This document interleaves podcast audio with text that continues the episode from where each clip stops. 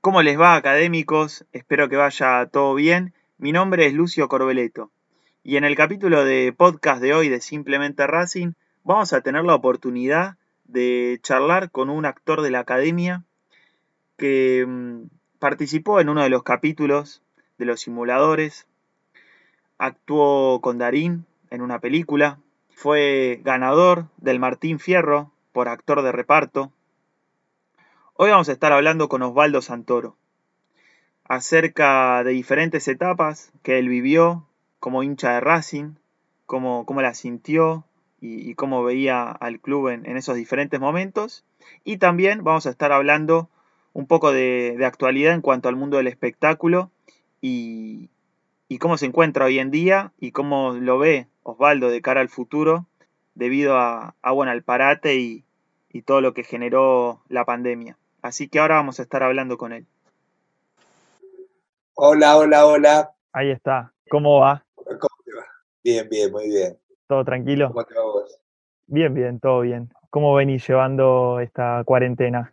No, yo bien, bien, bien, por suerte bien, porque, soy bastante casero, ¿viste? me, gusta acá rodeado en mi lugar de, libros y la escritura y todo eso me,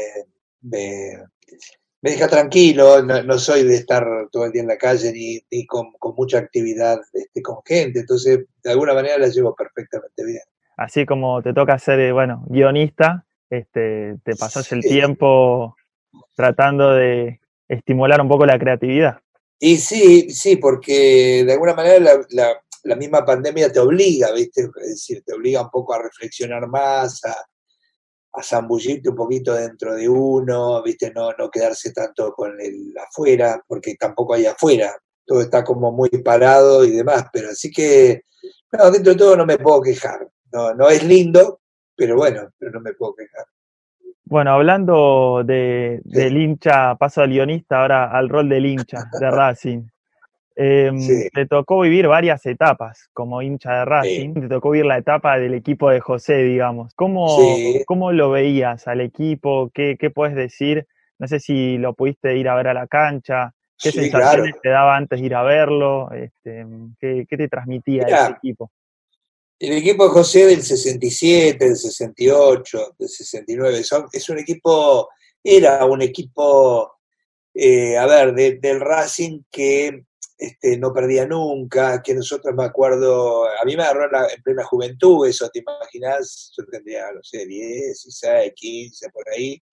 Y la verdad que me, gustaba mucho el tema de ir con mis amigos y, y, hacer la apuesta hoy pierde, hoy pierde, cuando tenía las 29 fechas sin perder, 39 fechas sin perder, y entonces este, íbamos a verlo perder y no perdía nunca, ¿no? Era una cosa, te digo que eh, creo que lo, queríamos ver perder un poco para sacarnos esa presión de, bueno, va a ganar otra vez, va a ganar otra vez. Y era impresionante, era un equipo de mucho, de, no de tanto talento como de pasión, fuerza y demás, ¿no? Es decir, era un equipo, había armado un equipo, eh, Pisuti en ese entonces, yo cuando vi al Bayern Múnich, más allá de, las diferencias abismales entre los jugadores, ahí tiene jugadores extraordinarios, pero tenía ese funcionamiento, eran todos para uno y uno para todos, el Racing ese.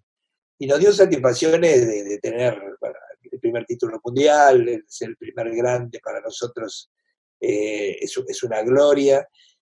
Y, después vino la debacle, ¿viste? Vino muchos años, muchos, muchos años, demasiados, de nada, de, equipos pobres, de, institución caída, muy, muy deteriorada, de presidentes que no les importaba el club. Es decir, yo viví la época de, de, aquel, de aquel equipo del 67 y, antes también teníamos un, presidente que era Sacol, era, era, dueño de una fábrica de heladeras, y el tipo, al estilo de los mejores dirigentes eh, del fútbol argentino, como Malfitani, como Alberto J. Armando, eran tipos que dejaban la fábrica dentro de la cancha, es decir, los tipos gastaban la guita de su, de su empresa, de hecho algunos se fundieron y, bueno, nada, este, yo recuerdo que Sacol tuvo momentos muy complejos de, su fábrica porque en verdad la ponía para el club, o eran apasionados. Después vinieron los que especulaban con el club, los que veían el negocio, la venta de jugadores y toda esa historieta, y ahí el club empieza a caer de picada.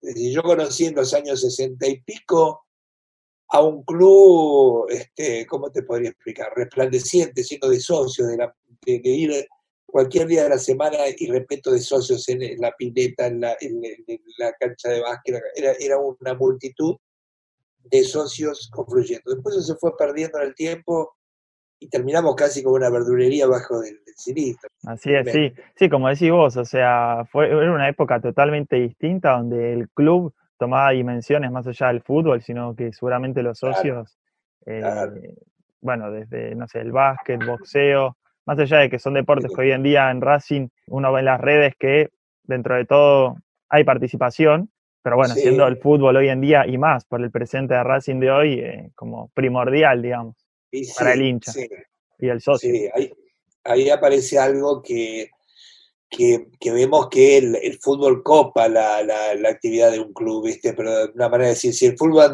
fútbol anda bien, el club con buenos dirigentes crece en todos los aspectos de, lo social.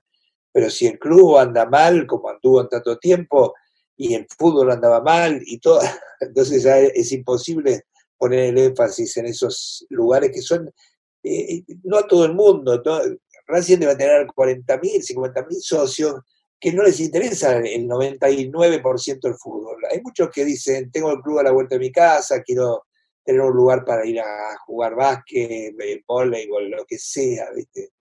Y, era, y eso o no va a la cancha, dice, bueno, soy socio de Racing para el día de mañana chapear y claro, tengo el carnet. Exactamente, pero bueno, era otra, era, otra época. Total. Estamos viviendo una, una, buena, para mi criterio, un buen momento de Racing.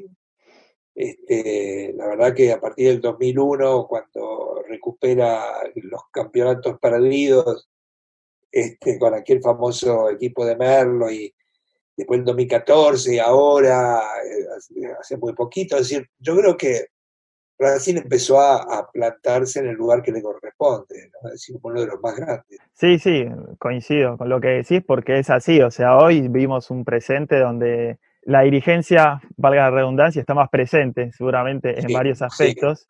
Y ahora no me quiero ir para un lado, pero lo voy a tener que tocar el tema porque, porque es algo que, hoy en día eh, me interesa y me interesa también saber tu posición de la industria de la actuación, eh, de los sí, del entretenimiento, por así decirlo, cómo está hoy en día. Ahí estuve viendo una entrevista que le habían hecho a Darín en La Nación, que, que, él declaró, estamos al rojo vivo. Que, verdad. Que, debe ser verdad y quiero saber cómo, qué opinas vos de, de cómo puede llegar a seguir esto, ¿no? Así como recién estábamos hablando que la dirigencia de un club tiene que tener participación y estar presente, el Estado tiene que estar presente porque en todos los lugares donde vos ves que hay un buen cine, un cine que se vende, que se exporta, una televisión que, las series se exportan al mundo, eh, siempre hay un Estado presente. Es decir, en Francia el Estado subsidia una gran parte de las películas en, Estados Unidos hace lo mismo. Eh, nosotros venimos peleando en YouTube para que nos pague las regalías que nos corresponde por todo lo que usa nuestro. Y anda, anda a ver una película norteamericana en YouTube. Vos ponés una película mía, la encontrás, pero anda a buscar Rambo o Terminator en YouTube. Te la pasan porque cuidan, cuidan, cuidan su, su industria. Y lo que nosotros estamos necesitando hoy, hoy por hoy es una industria de la ficción que podría tener una envergadura notable porque le daría trabajo a 27.000 personas, que es lo que calculó Sagay en su momento, más podría llegar a tener de tanta importancia como la industria automotriz, porque comprende no solamente a los actores, este, a los directores, los actores, los, los autores, los, músicos, los, maquilladores, los escenógrafos, bueno, es una cantidad de gente que trabajaría. Son un montón de puestos de trabajo, digamos, más, allá de los actores. Mi pregunta por eso iba relacionada a la industria de, la actuación, porque no es solo los actores, que bueno, son la cara más visible y los que pueden llegar a, transmitir este mensaje y los que se pueden llegar a reunir para tratar de mandar un mensaje a, a los demás para, para, ver cómo están hoy en día y, qué acciones se pueden hacer para revertirlo. Exacto, nosotros cuando vos ves cualquier serie o cualquier película, este, lo que estamos ahí poniendo la cara somos los actores, pero atrás nuestro hay una multitud de, de personas que viven de esta profesión y que en verdad si uno piensa algún día en que eh, traer divisas al país, uno de los tantos este, posibilidades es eh, empezar a exportar el, talento argentino. Es decir, cuando yo siempre repito lo mismo, pero no me voy a cansar de repetirlo, las series turcas estas que uno ve y que están por todo el mundo hicieron crecer el turismo en Estambul 30%. Es decir, ¿cómo, cómo nos perdemos nosotros ese negocio de poder este, promocionar para el turismo con una miniserie, con una película, los lugares que tan hermosos tenemos en el país. Esto es lo que no se entiende que, que, el, Estado no lo comprenda. Yo creo que, creo que hay en, en, carpeta varios proyectos, creo que si el Estado, después que salgamos de esta locura que es la pandemia, eh, se pone las pilas, creo que podemos llegar a tener una industria de a poquito cada vez más importante. El talento está. Nosotros sabemos que tenemos buenos técnicos, hay escuelas de, directores de cine extraordinarias, hay escuelas de formadores de actores extraordinarias. Entonces, tenemos todos los medios. Hay países que no lo tienen. Hay países que no lo tienen, pero tienen, por haber trabajado mucho, qué sé yo, España, México, cantidad impresionante de miniseries eh, eh, filmándose donde a veces los actores tienen que repartirse en dos o tres miniseries para trabajar porque ya no quedan actores de tanto trabajo que hay. Claro. Y nosotros estamos al revés. Y, como alternativa a esta situación, em, el actor que busca, porque ahí, no sé, en el caso de los músicos, por ejemplo, está la, vía streaming por redes sociales, Instagram, Twitch, eh, más que nada para recaudar algo, ¿no? Digamos, eh, y, también seguir con, su actividad y no perder el hilo de, de ese ida y vuelta de alguna manera con el público, más allá de que, bueno, vos sabrás, porque también estás en teatro, de tener como esa sensación con, el público que está del otro lado viendo lo que haces. Sí, sí, Lo que pasa es que, a ver, para, para, eh, yo creo que hay que ser realista con la situación. En el caso nuestro, los actores, las actrices, volver al teatro va a llevar mucho tiempo, primero porque el espacio cerrado, oscuro, al lado de un desconocido va a generar eh, cierto miedo, esto es, verdad. Eh, después, el volver a los días de grabaciones, este, mientras dure la pandemia, no se termine esto, va a necesitar protocolos muy, muy, muy fuertes, que también son complejos y difíciles, ¿viste? Yo creo que lo que está sucediendo hoy con el streaming que vos nombrás es inevitable y creo que vino para quedarse porque más allá de que la pandemia pase, que todo se normalice, que volvamos al teatro, como decís bien vos, en ese encuentro personal del actor con el espectador, la realidad, la realidad es que eh, ese, este formato nuevo que aparece del streaming vino para instalarse y quedarse para siempre. Porque las obras que uno ha hecho eh, vuelven a pasarse, porque de alguna manera eh, es novedoso esto de que yo en mi casa puedo leer un, cuento mío y lo vean 50.000 personas y vos decís, qué bárbaro, pues yo en el teatro no voy a lograr nunca eso. Entonces es una novedad que al mismo músico le interesa, cuando tiene, qué sé yo, yo descubrí un cantante nuevo que se llama el Canca de, España. Eh, se me ocurrió poner YouTube y tiene 11 millones de vistas. Voy a decir, 11 millones de personas que vieron a este tipo bueno, es un medio que, vino para quedarse. Sumado a lo que decís, no solamente en el caso de que, bueno, vos haces una obra en Buenos Aires, muy probablemente eh, sean todos argentinos. En el caso del streaming, tenés la posibilidad de que gente de muchas partes y de otros países te, puedan estar viendo. Sí, absolutamente, absolutamente. Yo estuve en dos obras, por ejemplo, del Teatro San Martín, que era Madre Coraje y La Vida de Sueño, y esas obras este, llegan a, cualquier rincón del mundo, con solo que, se lo, por supuesto, siempre coinciden las dificultades con respecto al horario, pero porque si vos la pasas a las 8 de la noche de acá, este, es madrugada, en, España no lo ve nadie. Sin embargo, como queda grabado, y si vos corres la bolilla, mucha gente va a buscar el material y lo va a ver.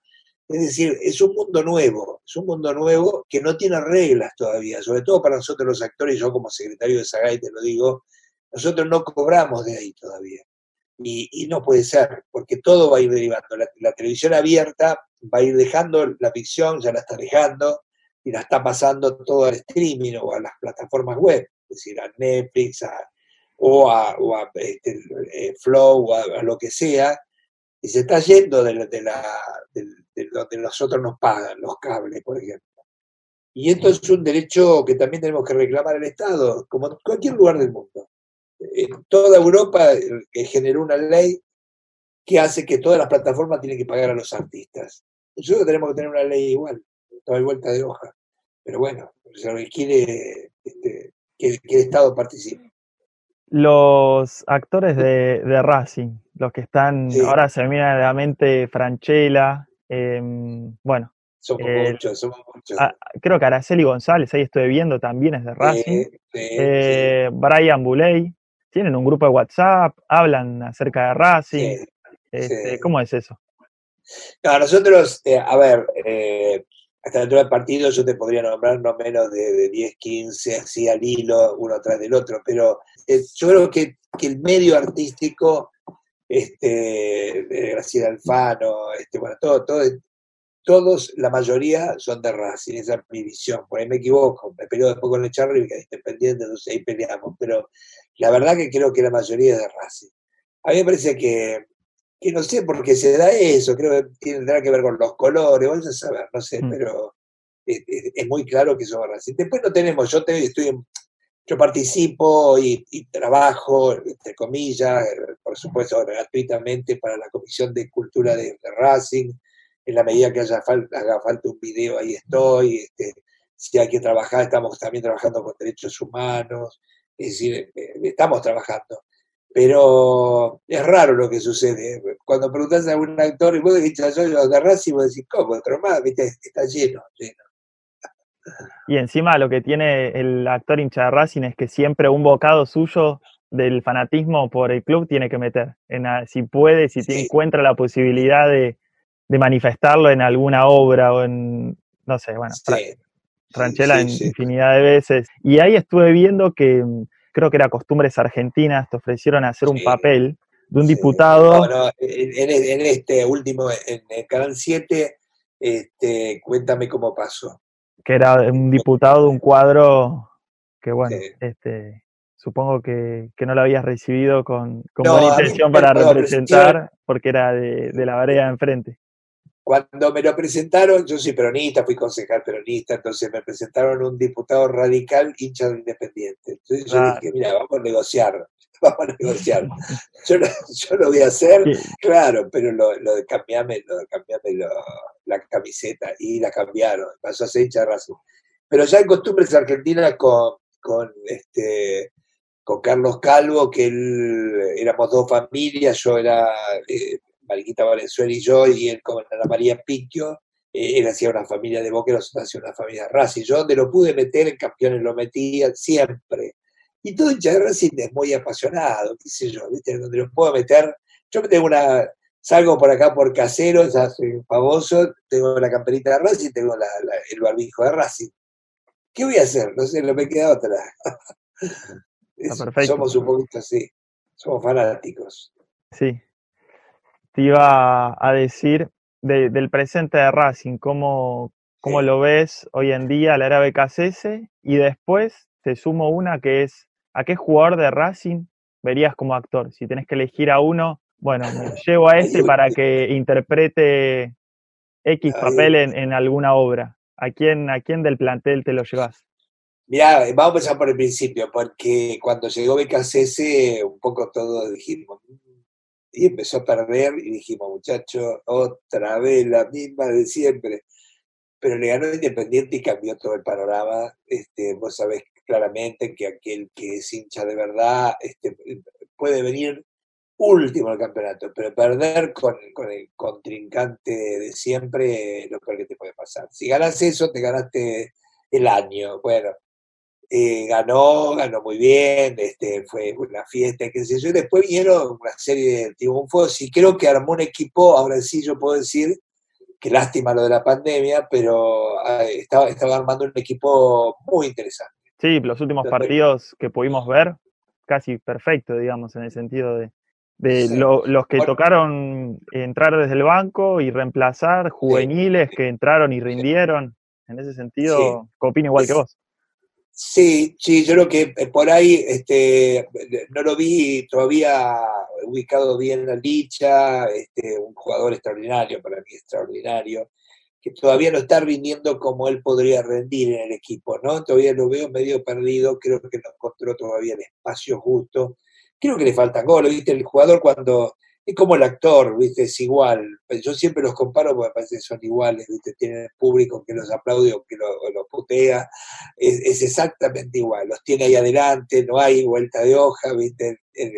Cuando terminó la obra de teatro, si el aplauso es más o menos, si no me gustó, si el aplauso es, se paran para aplaudir, es porque actuaste bien. Es igual. Y lo, que yo creo que, que de repente si Licha hiciera un par de goles, se vuelve a tomar la confianza. nos pasa a todos eso. Ahora, lo que vos me preguntás de quién sería un gran actor, yo creo que Pichu. Pichu hmm. es un, comediante nato. Un, un, actor cómico interesante. Sí, sí, es un comediante nato, este, inevitable, porque aparte no lo puede evitar, ¿viste? Te puede meter la, la púa, la mete, es el primero que aparece, se lo ve un estilo Martín Bossi, lo veo ahí imitador, ¿no? Sí, imitador, este, rápido. Yo creo que, que Pichud, este, nosotros lo, son ese tipo de jugadores, a ver, lo, comparo, por ahí no, no hay la comparación, pero como el Turco García, qué sé yo, tipos que entregan la vida en la cancha, ¿viste? que ponen, que, que lo podés potear, todo el mundo lo, le, le, tira le tiran naranjazo, el tipo va a seguir y va a seguir. Y, si hacemos un caño, lo festejamos con un gol en la cancha, olvídate. Pero, no te, pero no te quepa duda, porque aparte son. Ahora, es el típico jugador del, del, año 67 de Racing, o sea, así eran los jugadores, ponían el alma, ¿viste? Decir, a mí esas cosas me, me, emocionan, ¿viste? Yo a veces veo al, jugador frío que me sube, bueno, y no me salió una y te quedo parado en el medio de la cancha.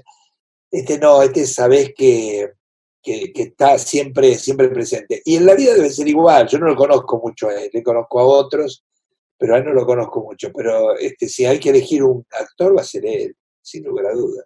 ¿Charlas con algún jugador de Racing o alguien de Racing que No mucho, no, no, no, he, charlado con algunos. jugador? Sí, jugadores sí, bueno. Nosotros teníamos una cábala con Chatruc porque en el, en el 2001 cuando sale campeón Racing, este, creo que es el sobrino de una actriz, este, compañera, y qué sé yo, entonces me acuerdo que estaba en un café, tomando un café después de una hora de teatro y esta, mujer, esta actriz me dice, te mando saludo a mi sobrino. Y digo, bueno, mandale saludo. ¿no? Pero vos sabés quién es mi sobrino, le digo, no, Chatru, ah, no, mandale, viste, ahí, ahí decimos, entonces teníamos una cábala que era que cuando terminaba el partido yo no tenía que llamar, este, por teléfono, nada más que preguntar, yo sabía más o menos cuando salía del vestuario y, este, y decirle todo bien, todo bien, punto, nada más. no, no era que, oh, jugar o nada. Entonces este, se hizo como un llamado permanente y, y, nada, con Chatrux y después este, eh, con algunos jugadores que nos hemos encontrado en algún evento, este, sí, charlamos. Eh, qué sé yo, ahora no me acuerdo, pero de repente alguna, algún, en la sede de Racing, por algún evento de, de, para juntar fondos para las jugadoras del fútbol femenino, de repente. Ahí sí, por ahí me contaba con ellos y charlábamos un rato largo, sí. Y cierro, voy cerrando con esta, Osvaldo. vos estás ahora trabajando para el, o colaborando para el Departamento de Cultura de Racing. ¿Cómo, es tu rol ahí dentro de, ese departamento? No, mira, yo tengo ahí varios amigos, Daniel García, algunos, bueno, Daniel García está a cargo del, Departamento de Cultura, pero este, tengo, tengo varios Julián, varios eh, amigos eh, que cuando me necesitan me llaman y yo no tengo ninguna duda en poner yo puse la voz de un video muy, muy lindo que salió no hace mucho, este, que salió por todas las redes y demás, le, puse yo la voz, eh, creo que fue cuando que yo tengo esa anécdota famosa que cuando me enteré que el club quebraba, paré el auto en la autopista me puse a llorar como un chico. Eh, cuando la famosa Ripoll dijo que, bueno, Racing no existe más y yo que casi me muero, estaba toda la historia de mi vida y mi viejo, mis hermanos, mis, tíos, todos. Este, y este, pero eh, no trabajo como un trabajo, me, llaman, tengo una excelente relación con ellos. Y lo último que hicimos sí es, un trabajo con la gente del Departamento de, Derechos Humanos, que ahora está a cargo de la hija del presidente, ¿no? Que no, no sí es eh, con Barbie. Barbie. Barbie está a cargo del Departamento de Derechos Humanos y este, bueno, también. Yo estoy a disposición. Es decir, no, no, no estoy Me ha nombrado embajador de RAS y tengo ahí el diploma, todo, todo, todo muy lindo, pero este, Racing está en el corazón, más allá de las autoridades de cualquiera, más allá de eso. Y cuando me necesiten, voy a estar. No sé si querías agregar algo más vos, Osvaldo. No, no, simplemente la... Un mensaje para... No, mensaje a, los, jugadores, digo, también a, a los actores, creo que los dos estamos en el espectáculo, tanto los actores como los jugadores estamos en el espectáculo y para el espectáculo, trabajamos para eso, es mentira que el jugador no, tiene nervios, es mentira que el actor no tiene nervios, eh, sabe que está expuesto con el cuerpo y a veces eh, uno no toma conciencia, ¿viste? El que está sentado en, una platea y, halaga o putea no, no toma conciencia que hay un ser humano que o está construyendo su carrera y que a veces las cosas no le salen bien, que tiene problemas en la familia o que no los tiene, que hoy está feliz. es un ser humano. Entonces, este, a los actores nos pasa lo mismo. Y cuando nos falta el espectáculo, el espectador, eh, es duro. Pero bueno, hay que sobreponerse, hay que esperar. Ojalá que todo salga bien. Bueno, de vuelta, Osvaldo. Muchas gracias por tu tiempo. No, al contrario. Un gusto grande. Nos vemos. Un, saludo. Abrazo. Nos vemos. No, al contrario.